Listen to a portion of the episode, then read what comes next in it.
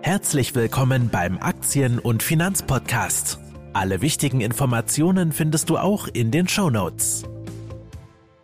Ganz herzlich willkommen zum Finanzilluminati Podcast. Heute begrüßen wir wieder eine Investorin aus dem Bereich Immobilien. Monique, grüße dich. Hallo Mirko, schön, dass ich dabei sein darf.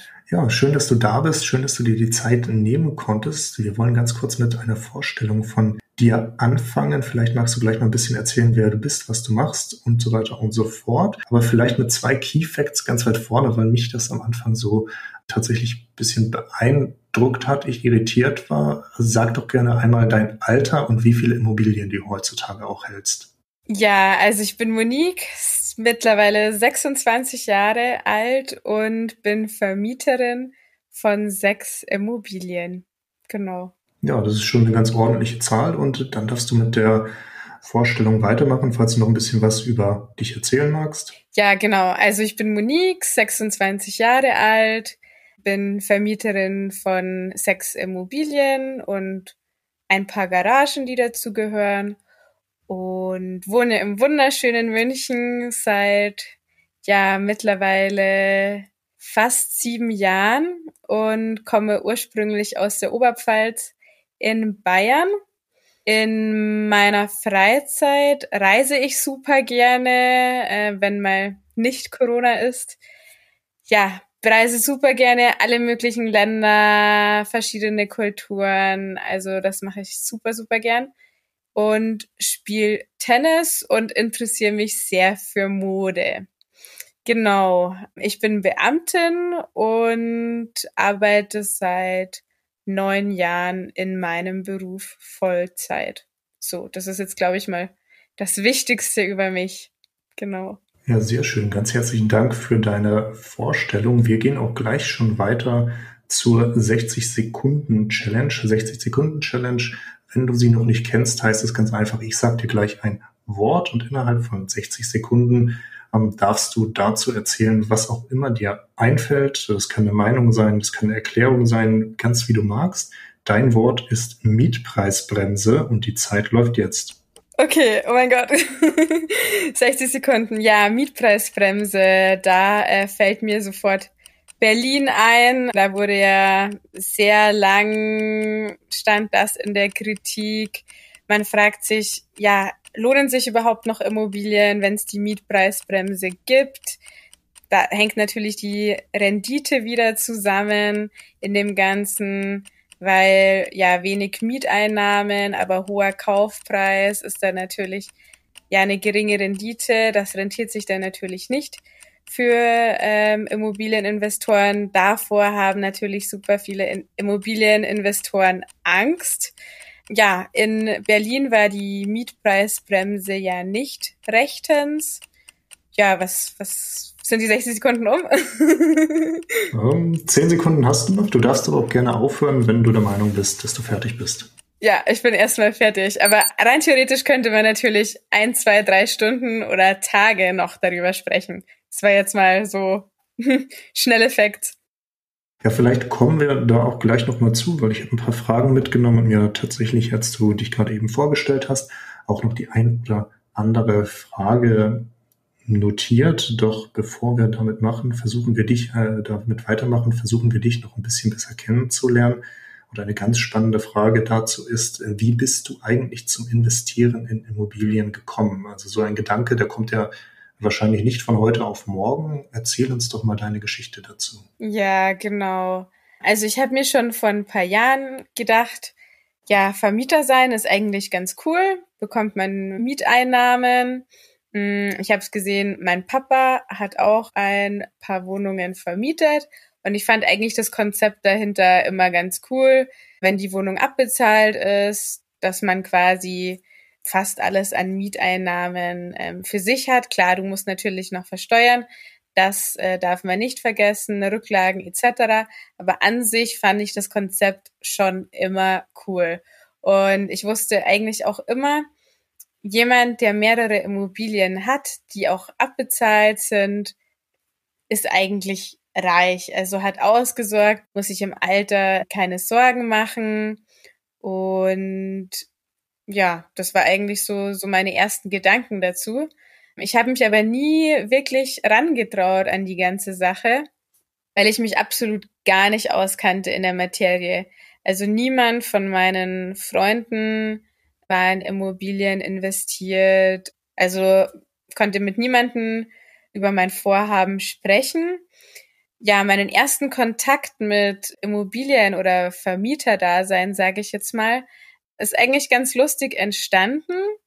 Mein Papa hat eine Garage, die leer stand. Da waren nur alte Reifen gelagert und ja, die wurde nicht benutzt, war nicht vermietet, war meiner Meinung nach ja sinnlos, die Garage ja einfach so zu lassen, ohne dass sie auch einen Nutzen hat.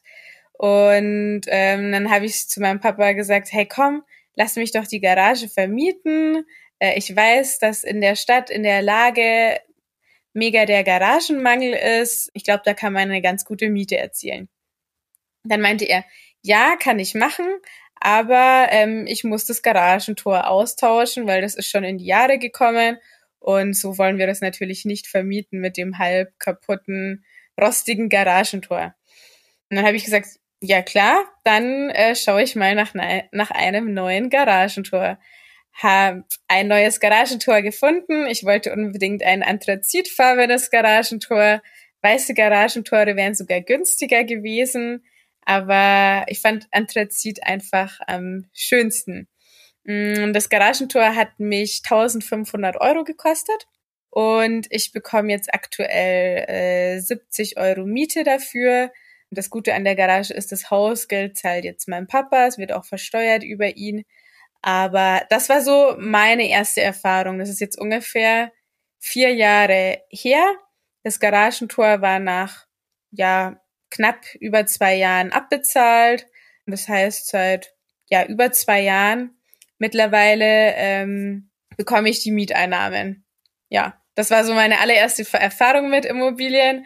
Das klappt ganz gut. Also der Mieter ist jetzt seit seit vier Jahren eben drinnen in der Garage und hatte da jetzt absolut keine Probleme damit seitdem. Und ja, fand das Konzept immer noch cool, weil es kam ja jeden Monat, ja, wurde ja das Geld überwiesen.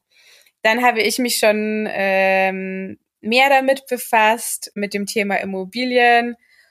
Ja, habe immer nur so sporadisch geschaut im Internet. Man kennt die gängigen Plattformen, ImmoScout, ImmoWelt.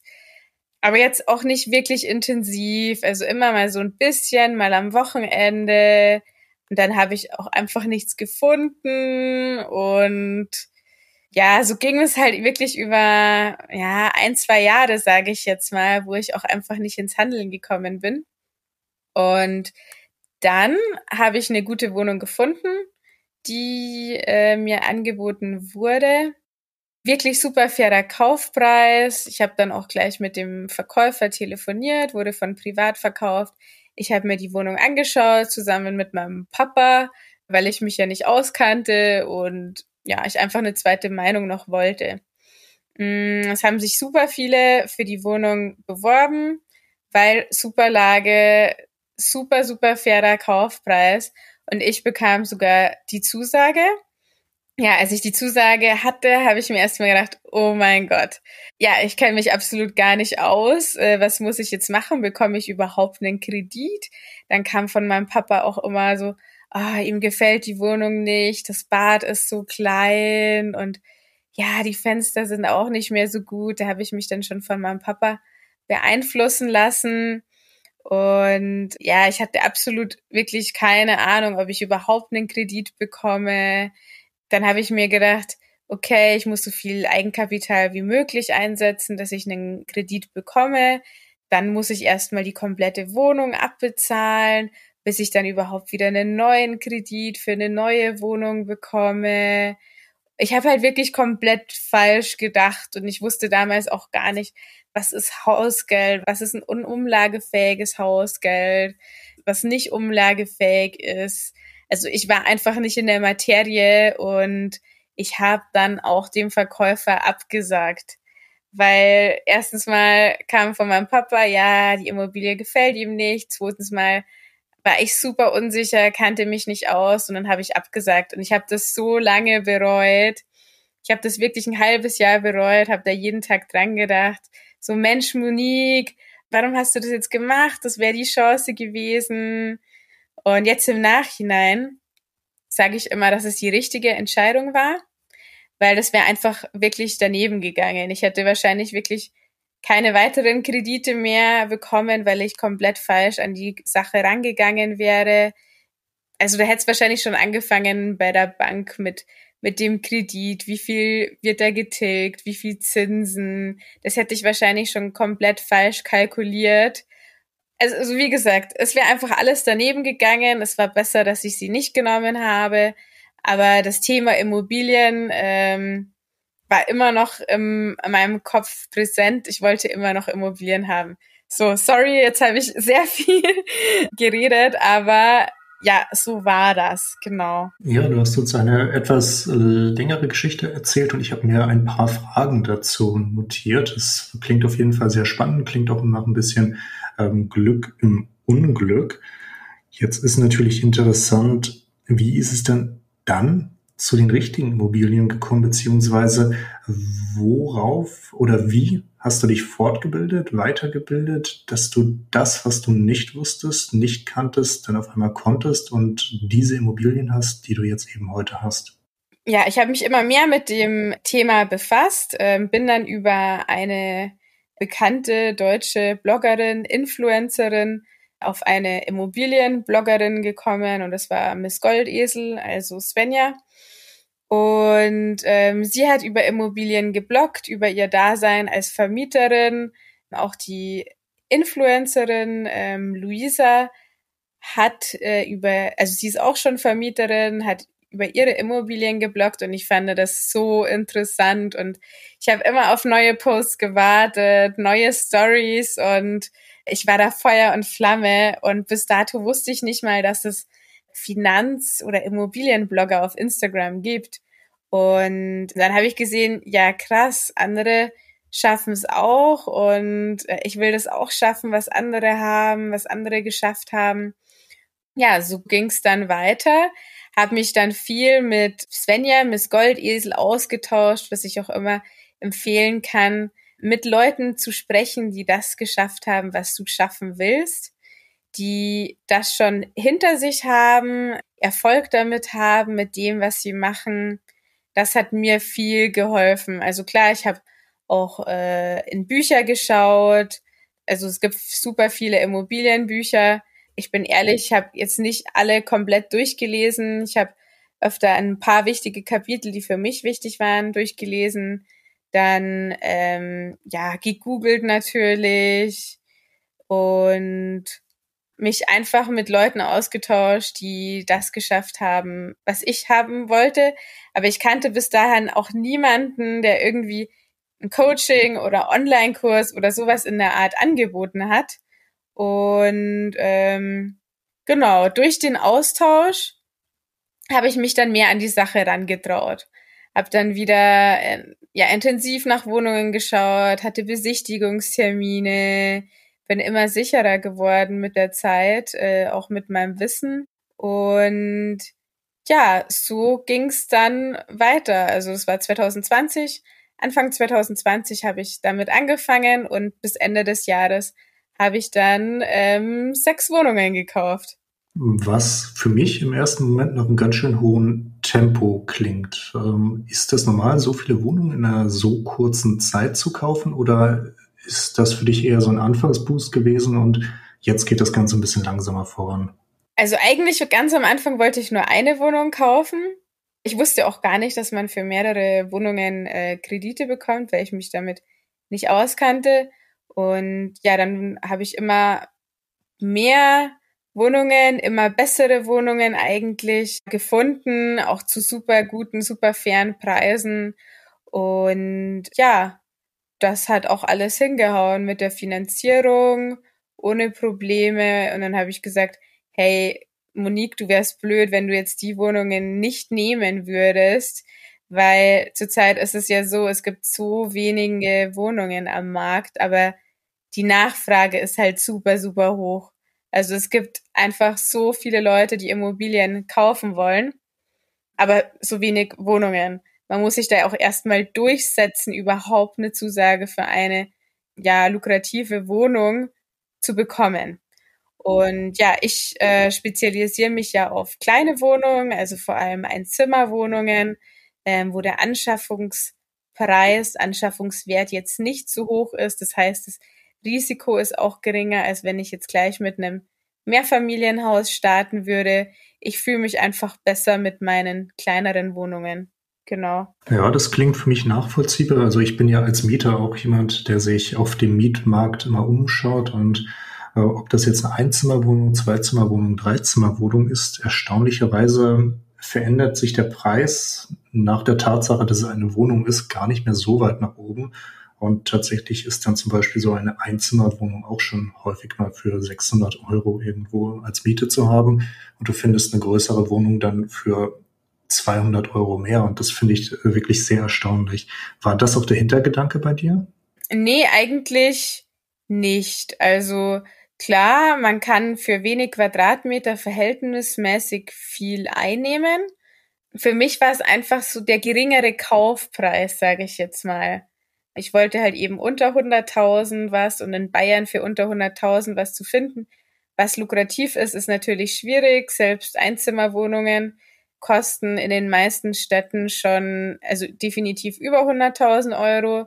Ja, genau. Also in anderen Bundesländern ist es noch einfacher, aber in Bayern ist es schon ziemlich schwierig. Hm, ja, kann ich sehr gut verstehen. Gerade München.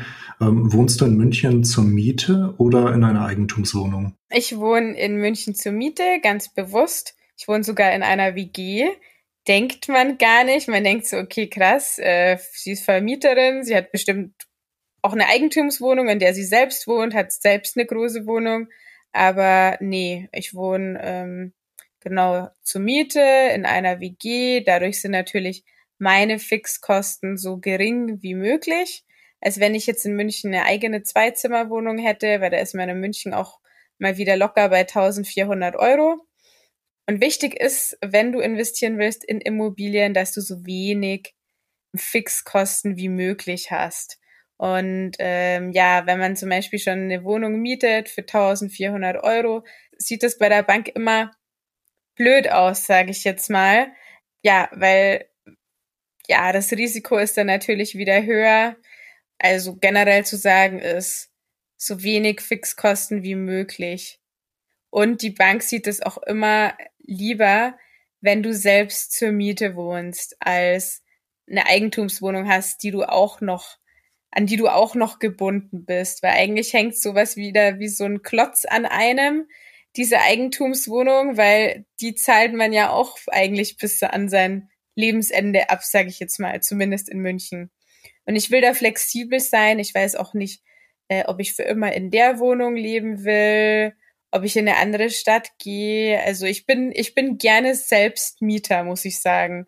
Mirko, wie sieht's bei dir aus? Weil du bist ja auch Investor jetzt in Aktien. Ja, ich bin tatsächlich Investor in Aktien, allerdings nicht in Immobilien, weil mir ganz ehrlich das Thema zu aufwendig ist. Meine Aktien, wenn ich da keine Lust mehr drauf habe, mich damit zu beschäftigen, kann ich die alle verkaufen, habe vielleicht einen gewissen Abschlag dafür, dass der eine, die eine oder andere Position gerade Minus ist oder nicht so gut steht, aber das Geld ist ja theoretisch auf dem Konto. Und genau das ist aber auch noch so eine Frage, die ich einmal an dich zurückgeben müsste, weil ist das nicht ein Heidenaufwand mit den ganzen Immobilien, weil du arbeitest natürlich, also du hast einen Hauptjob, der dir wahrscheinlich einen sehr großen Teil deiner Zeit mit in Anspruch nimmt. Du hast ein Sozialleben und kümmerst dich nebenbei noch um so viele Wohnungen, was ja garantiert einen hohen administrativen Aufwand hat, aber auch diese Wohnungen erstmal zu finden, einen Schuss zu setzen und sich um sowas zu kümmern, das ist ja nicht ohne, oder? Ja, also am Anfang hätte ich auch gedacht, das ist sogar noch viel mehr Arbeit. Also ich muss sagen, letztes Jahr war es schon viel, weil ich musste zu Besichtigungen, Notartermin, Schlüsselübergabe, Mieterwechsel etc. Also da war ich schon schon viel unterwegs äh, in Bayern und sogar in Frankfurt.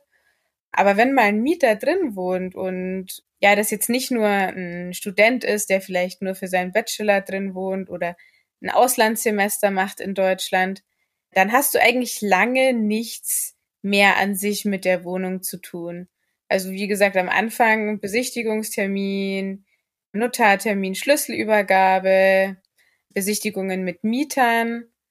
Und dann kann es sein, dass du, außer du gehst zur Eigentümerversammlung, ja, ein, zwei, drei Jahre oder je nachdem, wie lange der Mieter drin wohnt und alles mit der Wohnung passt, musst du vielleicht ein paar Jahre überhaupt nicht zur Wohnung fahren.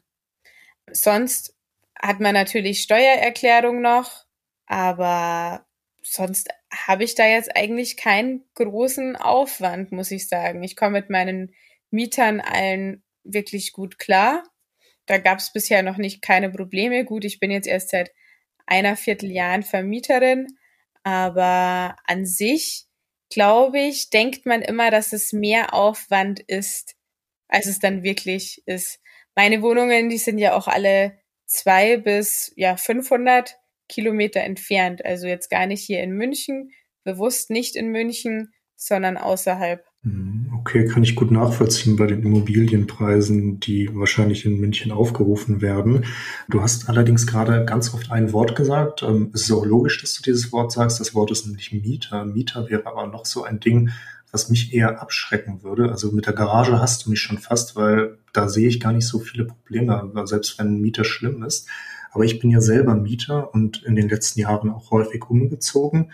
Und ich muss dir tatsächlich sagen, obwohl diese Häuser immer so um die 20 Parteien vielleicht hatten, manchmal auch ein bisschen weniger, war immer irgendwo einer, bei dem ich mich gefragt habe, was mit denen schiefläuft und warum das so ein schlimmer Nachbar ist, der einfach nur da ist, um nicht nett zu der gesamten Nachbarschaft zu sein und das aus Vermietersicht. Wie schaffst du es, Mietnomaden zu verhindern? Wie schaffst du es, schräge Mieter zu verhindern? Wie wählst du den richtigen Mieter aus? Ähm, also man kann natürlich nicht zu 100 Prozent sagen, ähm, ja, dass man keinen Mietnomaden erwischt.